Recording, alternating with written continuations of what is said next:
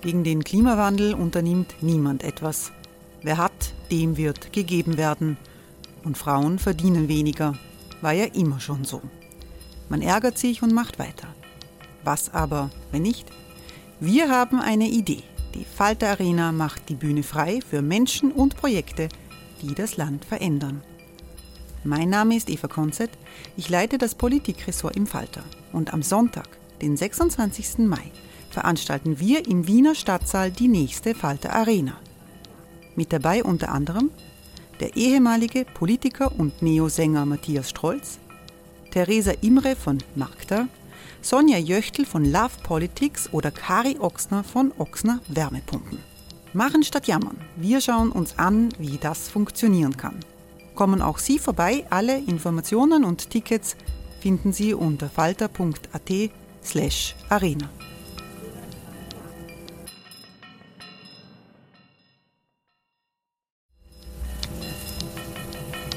Falter-Podcasts werden durch Werbung unterstützt. Das hilft bei der Finanzierung unseres journalistischen Angebots. Die Erderhitzung ist kein Gefühl, aber mit vielen Gefühlen verbunden. Sorgen etwa oder Angst.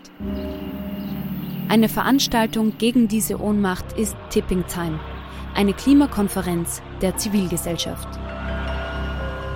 Von 9.5. bis 11.5. findet Tipping Time in Kooperation von Globe Art, Solektiv und Tangente St. Pölten statt und lädt ein zu Diskurs, Diskussionen und Workshops mit namhaften Vortragenden wie Nikolai Schulz und Friederike Otto. Weitere Informationen finden Sie auf www.tangentesanktpölten.at.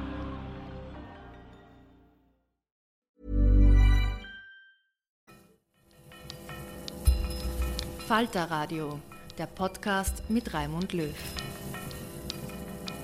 Sehr herzlich willkommen, meine Damen und Herren, im Falter Radio. Der Wahlkampf für die Wiener Gemeinderatswahlen am 11. Oktober verläuft diesmal anders als früher. Der rechtsextreme Ansturm auf das Rathaus durch die FPÖ wie früher unter Heinz-Christian Strache bleibt aus. Das Ibiza-Video hat die Dynamik der Innenpolitik verändert. Die Freiheitlichen sind gespalten. Die FPÖ wäre schon heilfroh, wenn sie auf 15 Prozent der Stimmen käme. In Sachen Fremdenfeindlichkeit steht der Wahlkampf der FPÖ früheren Auftritten in nichts nach. In ganz Wien prangen Plakate, auf denen ultrakonservativ gekleidete islamische Frauen zu sehen sind. Es steht riesengroß Islam drauf und ein Terrorist ist zu sehen. Der Bund sozialistischer Akademiker hat gegen dieses Plakat Anzeige wegen des Verdachts der Verhetzung eingebracht. Rittern um Wien ist der Titel unserer Interviewreihe mit den Spitzenpolitikern der in den Gemeinderat gewählten Parteien. Maximilian Kraus ist Stadtrat der FPÖ und er hat sich in der Falter-Redaktion den Fragen gestellt, die ich gemeinsam mit Nina Horacek formuliere. Wir begrüßen in der Falter-Redaktion Maximilian Kraus. Er ist ähm, seit 2018 nichtsamtsführender Stadtrat in Wien, war vorher Landtagsabgeordneter, vertritt heute den Wiener FPÖ-Spitzenkandidaten Dominik Nepp und gilt auch als einer seiner engen Vertrauten. Danke für Ihren Besuch. Danke für die Einladung. Ähm, Herr Kraus, wir hatten Ibiza, wir hatten blaue Spesenskandale, die ähm, sich übertrafen an Skurrilität und auch an Kosten. Ähm, die FPÖ hat eine ziemliche Show geliefert in den vergangenen eineinhalb Jahren. Warum soll irgendwer noch FPÖ wählen? Nein, ich glaube, es war nicht die FPÖ, die eine Show geliefert hat, sondern es waren wenige Personen oder in erster Linie der ehemalige Obmann, der auf verschiedensten Fronten ein großes Fehlverhalten geliefert hat. Und ich glaube, dass die Menschen mittlerweile gut unterscheiden können zwischen ihm, er hat ja mittlerweile auch eine eigene Liste, mit der er bei dieser Wahl antritt, und der FPÖ, den Funktionären, die heute bei der FPÖ sind und den Themen, für die die FPÖ seit 60 Jahren weitestgehend unverändert steht. Und das sind Themen wie eine restriktive Migrationspolitik, für eine kritische EU-Politik, in Wien für Kritik am rot-grünen äh, Werken der letzten fünf Jahre auf den unterschiedlichsten Ebenen. Und das ist ja auch das, worum es bei dieser Wahl geht. Es geht ja nicht um Verfehlungen der FPÖ oder nur um Corona-Politik, sondern es geht um rot-grüne Kommunalpolitik in Wien und wie die nächsten fünf Jahre in Wien konkret aussehen sollen. Und hier ist die FPÖ das Gegengewicht zu der rot-grünen Politik der letzten fünf Jahre. Man weiß auch, die Schwarzen machen auf Bundesebene mit den Grünen, das heißt, das ist auch keine Alternative. Und die Neos sind da sowieso nicht ganz ernst zu nehmen, sondern wollen ja jetzt auch schon mit der SPÖ koalieren, haben sie gesagt, nachdem sie das früher immer ausgeschlossen haben. Die würden auch mit, äh, mit der ÖVP und mit den Grünen sofort in eine Regierung gehen, wenn sie da irgendwie unterkommen. Und wenn man möchte, dass es eine echte Kontrolle, eine echte Oppositionspolitik in Wien gibt, dann ist die FPÖ da die einzige Möglichkeit.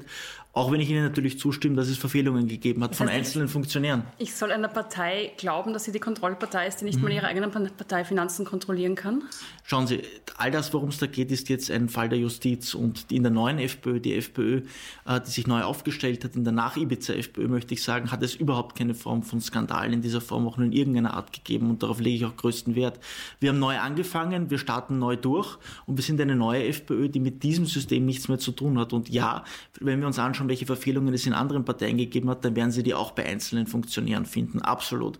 Aber es geht um Grundsätzliches. Und hier ist die FPÖ das Gegengewicht zu Rot-Grün und das werden auch Sie nicht bestreiten können. Ja, aber, aber Herr Strache ist auch nicht ein, Einzel, ein Einzelfänomen. Die, die, der war die politische Identität der FPÖ war Strache über viele, viele Jahre. Doch, also wenn man Leute fragt, haben die gesagt, ja, ich habe Strache gewählt. Die haben ja, sagen nicht, ich habe FPÖ gewählt. Er hat ja auch auf politischer Ebene lange Zeit vieles richtig gemacht und auch die Performance, die die FPÖ in der Bundesregierung abgeliefert hat, war eine sehr gute, es war eine beliebte Regierung. Es haben die Leute und vor allem auch die Wähler der FPÖ gesagt, dass die Regierungsarbeit eine gute war. Aber das war eben mehr als der Herr Strache. Das war ein Innenminister Kickel, der, auch wenn es vielen nicht gefällt, äh, Dinge richtig gemacht hat und gerade bei den Wählern aus dem FPÖ-ÖVP-Spektrum sehr beliebt war.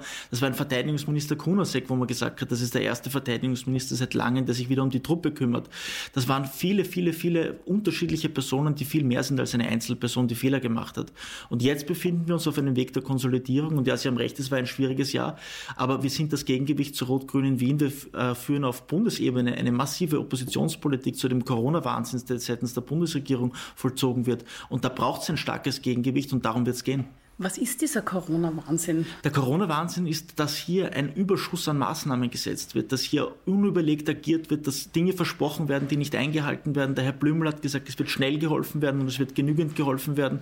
Heute wissen wir, es wurde nicht schnell geholfen. Es hat Monate gedauert. In der Folge äh, sind jetzt Unternehmen, zwar wurde mit Stundungen geholfen, die allerdings im Anfang des nächsten Jahres nicht mehr weitergehen werden, wo wir zu einer Pleitewelle kommen werden in Österreich und in Wien. Es wurde nicht genügend geholfen, wo wir jetzt ja schon eine Arbeitslosen Markt haben, wo versprochen wurde, dass sich im Herbst wieder normalisieren wird, ist überhaupt nicht eingetroffen. Wir haben eine Million Menschen, die entweder von Arbeitslosigkeit oder von Kurzarbeit betroffen sind. Das heißt, wir haben hier eine Vielzahl an Ankündigungen auf der einen Seite seitens der Bundesregierung, aber sehr wenig Dinge, die auf der anderen Seite umgesetzt okay, wurden. Okay, wenn die FPÖ morgen regieren könnte, wie würden Sie es machen?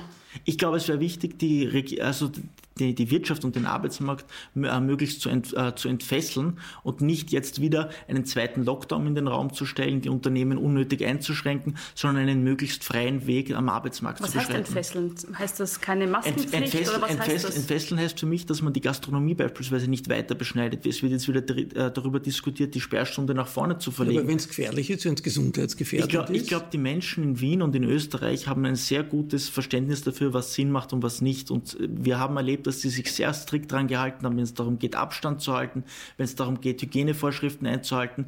Und es braucht hier keinen Staat, der strafend dahinter steht und immer mehr Maßnahmen verhängt, die Unternehmer in die endgültige Pleite treibt und dafür sorgen wird, dass es in Wien beispielsweise keine Nachtgastronomie mehr nächstes Jahr geben wird. Hier bräuchte man keine weiteren Einschränkungen, hier bräuchte man keine Überregulierung, hier bräuchte man Entfesselung. Wenn Sie sagen Corona-Wahnsinn, stellen Sie sich nicht in Wirklichkeit, äh, reihen Sie sich nicht ein in die Reihe jener, die irgendwie überhaupt leugnen, die Corona-Leugner sind die sagen, das ist eine Verschwörung, das ist alles nicht nein, so ernst, sondern nein, das ist nicht so gefährlich. Bei ihrer Wahlveranstaltung, mhm. Antrittsveranstaltung, mhm. hat es kaum Leute gegeben, die äh, Masken getragen haben, aber zumindest in, auf den Bildern gesehen. Danke, danke, dass Sie die Gelegenheit geben, das aufzuklären. Corona-Wahnsinn, schauen Sie, es geht ja nicht darum, dass wir sagen, Corona als Krankheit ist ungefährlich. Es ist eine Krankheit, die für gewisse Altersgruppen, für gewisse Risikogruppen durchaus gefährlich ist. Und, und deswegen, und deswegen, und, und deswegen sagen wir ja auch ganz klar, dort wo es Sinn macht, einen einer Apotheke, in einem Spital, in einem Altenheim, ja natürlich dort Maskenpflicht.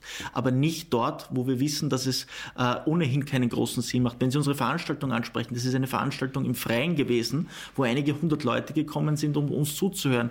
Und es darf definitiv nicht der Fall sein, dass politische Kundgebungen, dass die Meinungsfreiheit gerade vor einer Wahl, wie soll eine Wahl stattfinden, ohne Wahlkampf eingeschränkt wird und dann nur noch die regierenden Parteien im Fernsehen auftreten können, die großen äh, Medienauftritte haben und die Oppositionsparteien, die ohnehin schon weniger Möglichkeit haben, ihre äh, Programme zu präsentieren, überhaupt keine, keine Möglichkeit mehr haben, sich darzustellen. Das darf nicht unter dem Deckmantel der Corona-Politik passieren. Und wenn Sie sagen Wahnsinn, es geht ja nicht darum, die Krankheit klein zu reden, sondern es geht darum, äh, gewisse Maßnahmen der Regierung, die damit einhergehen, zu kritisieren, wie eine überbordende Maskenpflicht, die keinen Sinn macht, wie, wie bei Freiluftveranstaltungen. Also die Veranstaltung hat mich erinnert an Bilder von Veranstaltungen des Donald Trump in Amerika und da sind ja bekanntlich, gibt es einen großen Teil der Aktivisten, die sagen, ja, Corona Wahnsinn ist, wenn man Masken tragen muss. Ich meine, propagieren Sie, dass man aus gesundheitlichen ich glaub, Gründen Ich, ich glaube, die Amerikaner werden, werden, so wählen, werden so wählen, wie sie wollen, das muss ich nicht kommentieren groß. Äh, aber ich glaube auch in Österreich, wenn sich jemand entscheidet, zu einer Wahlveranstaltung zu kommen,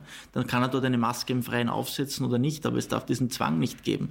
Schauen Sie, wir sind in einem Wahlkampf, wo es nicht nur darum geht, einen Bürgermeister und ein Landesparlament zu wählen, sondern es geht auch darum, hunderte Bezirksräte und Bezirksvertretungen zu wählen. Und wenn man den Bezirksräten die Möglichkeit nimmt, sich zu präsentieren, die haben ja nicht die Möglichkeit, über große Medienauftritte, TV-Interviews und ähnliches Stimmung zu machen, sondern deren Möglichkeit ist das direkte Gespräch mit dem Bürger, zu sprechen, zu sagen, was man im Grätzl verändern möchte. Dann gibt gibt es keinen Wahlkampf und das ist den Oppositionsparteien gegenüber extrem unfair. Der Herr Ludwig, der kann in Wien heute jeden Tag auftreten, der Herr Kurz kann jeden Tag in der ZIP sitzen.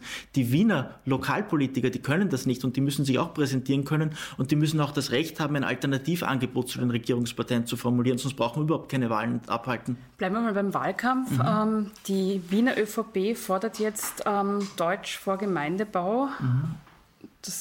Habe ich noch im Ohr als langjährige FPÖ-Forderung, schnappen Ihnen jetzt die Türkisen alle Wahlkampfthemen weg? Na, Sie haben völlig recht. Die ÖVP versucht das, was sie auch auf Bundesebene natürlich in der Vergangenheit gemacht hat, jetzt im Wien-Wahlkampf zu machen.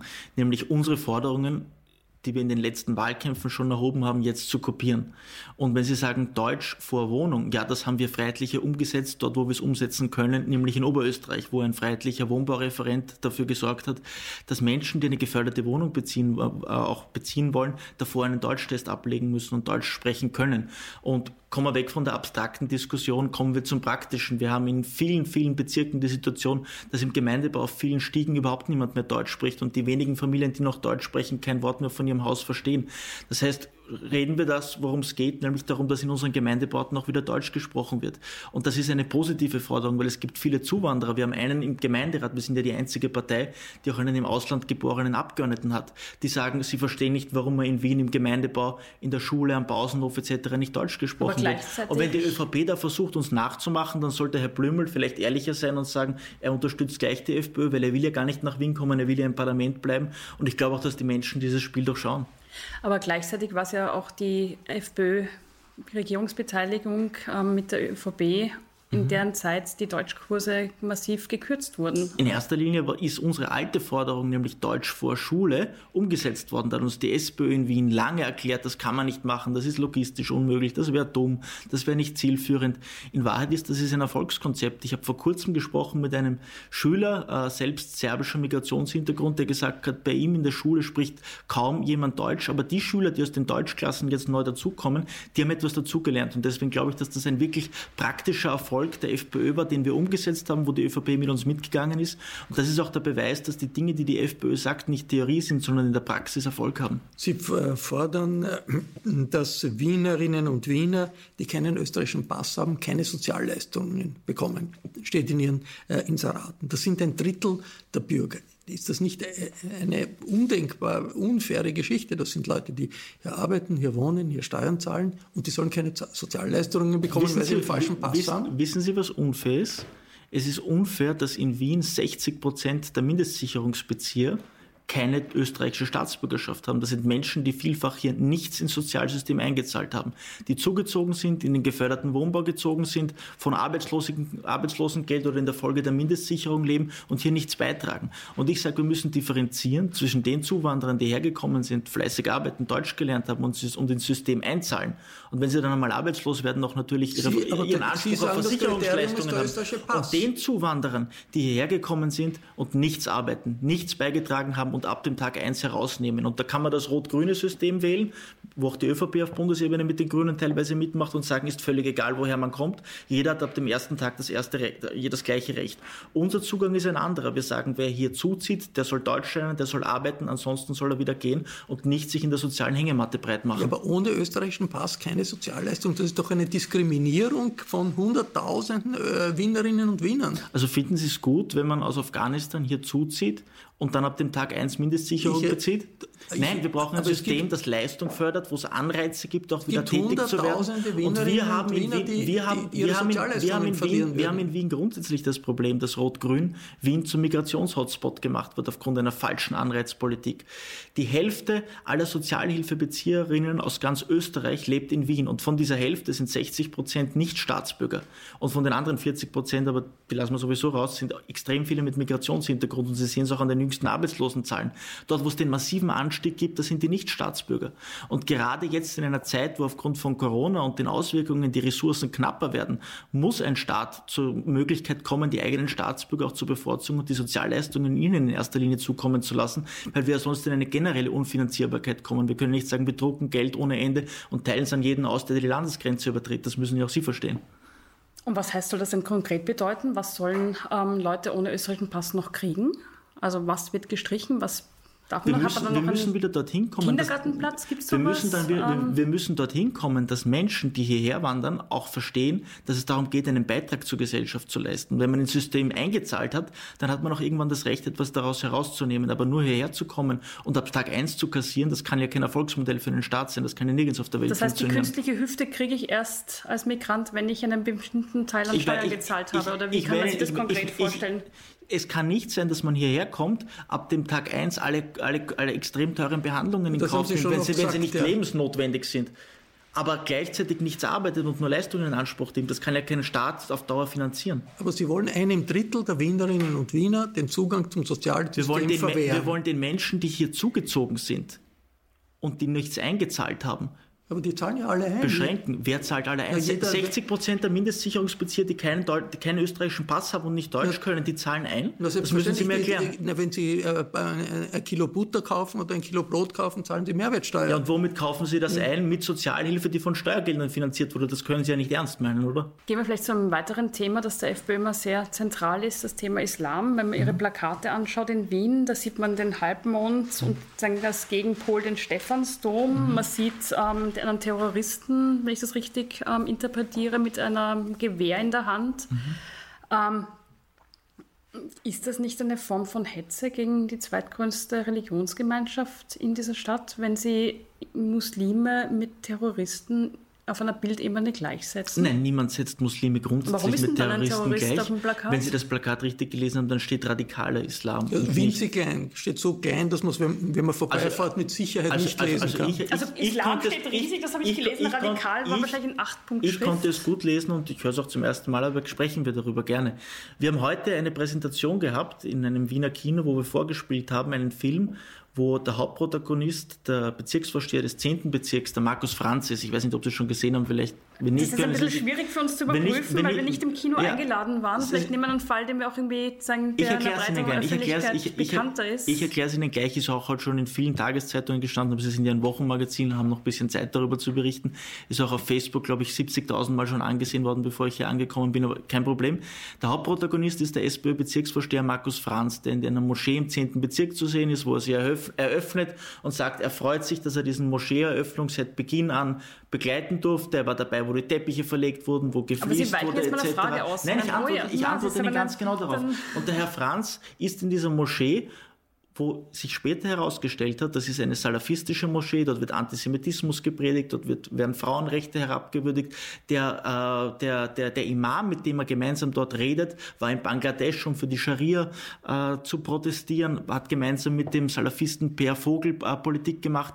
Und das ist Hetze. Das ist Hetze gegen die Politik, gegen das Wiener Lebensgefühl, gegen die Wiener Identität, die die SPÖ hier gemeinsam mit Salafisten, mit Islamisten untergräbt. Und dagegen aufzustehen und zu sagen, wir wollen nicht, dass wir hier islamisiert werden, dass es noch mehr Zuwanderung gibt, dass man, wenn man in Favoriten unterwegs ist, noch mehr Kopftücher sieht. Das ist keine Hetze, das ist ein Bestehen darauf, dass die Identität Sie, warum erhalten Sie bleibt. auf Ihren Plakaten sagen, dieses Gegenpol, da ist der schöne Stephansdom, da ist der böse Halbmond und ein Terrorist und da steht Islam. Das, Also eine, Das ist ein doch eine- Wahlkampf gegen die zweitgrößte Nein, das Religionsgemeinschaft ist, in das ist es in Wien keinster Weise. Es hat ist, es eigentlich es ist, lang nicht Es ist kein Wahlkampf gegen eine Religionsgemeinschaft, es ist ein Wahlkampf gegen radikale Tendenzen, ein Wahlkampf gegen Parallelgesellschaften, ein Wahlkampf gegen Zustände, die die SPÖ-Gewerkschafterin Susanne Wiesinger vor drei Jahren in ihrem Buch festgemacht hat, die als Lehrerin davon geschrieben hat, dass es an Wiens Schulen Scharia-Polizei gibt, dass Mädchen nicht mehr anziehen können, was sie wollen, dass kleine Mädchen Kopftuch tragen müssen, was es ja auch in Wien in den Kindergärten sogar vielfach gegeben hat, bevor wir es auf Bundesebene verhindert haben.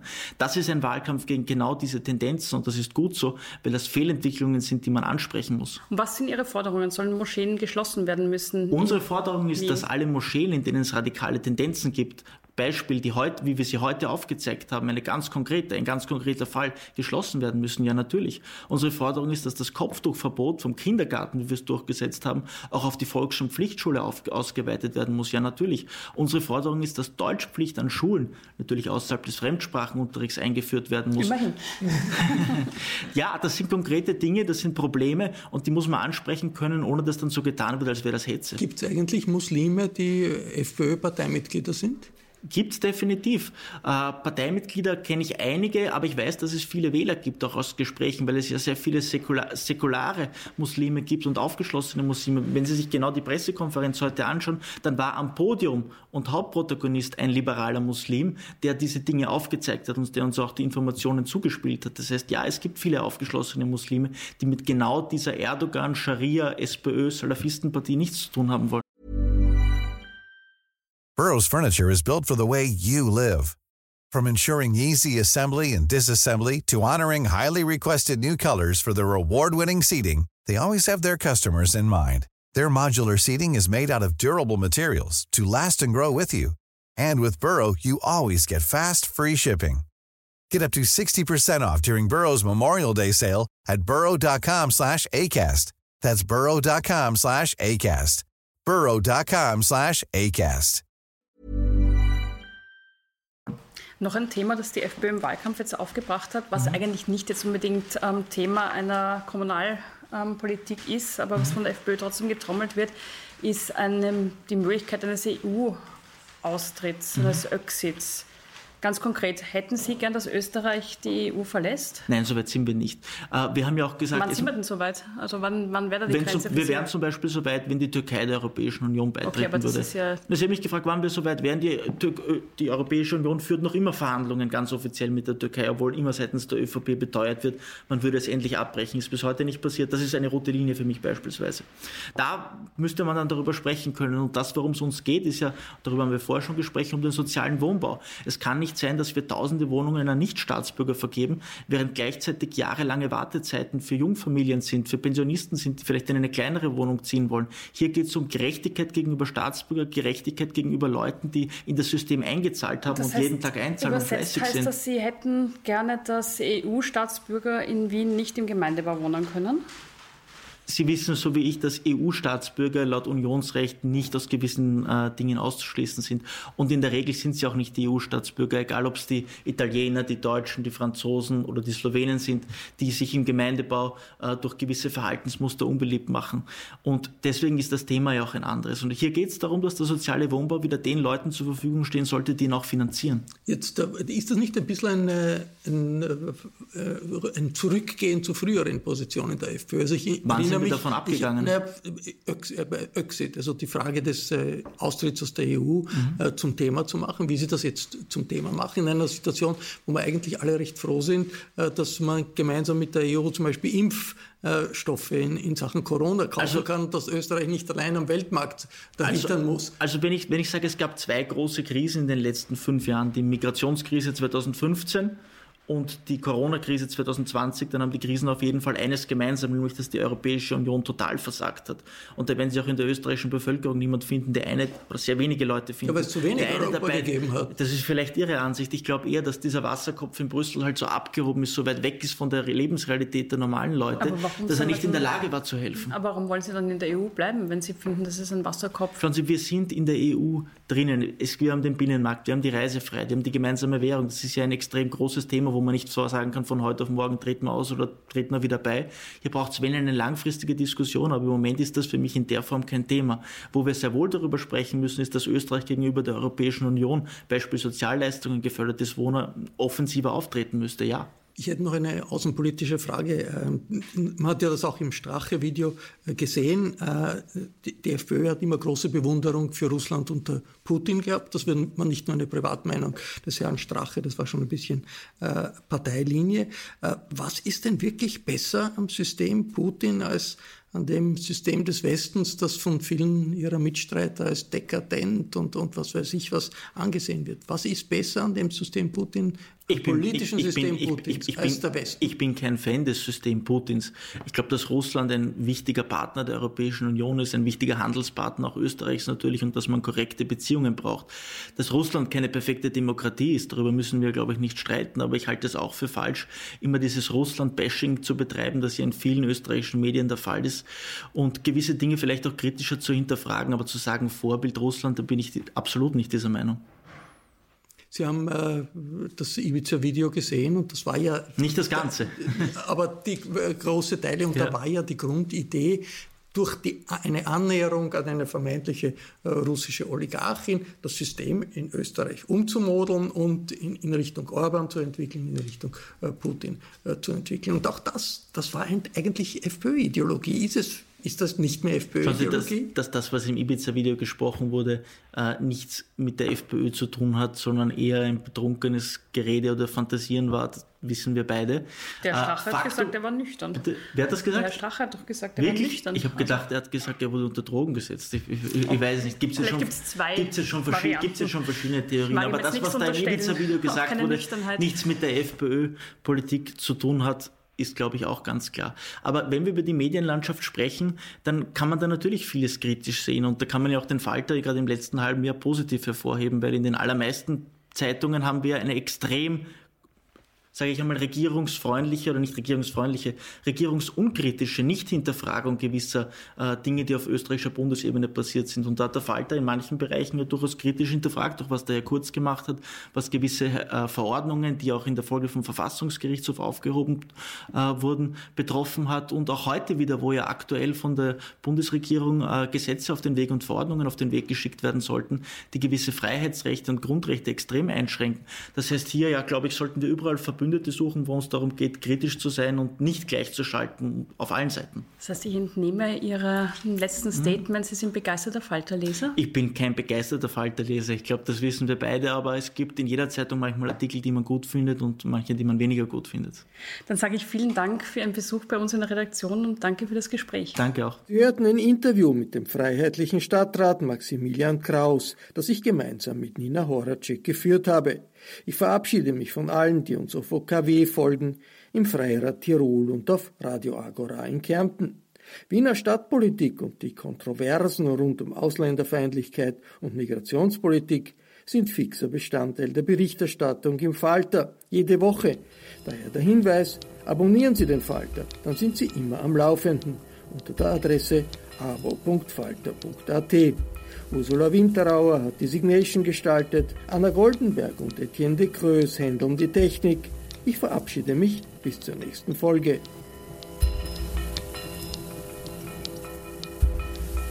Sie hörten das Falterradio, den Podcast mit Raimund Löw.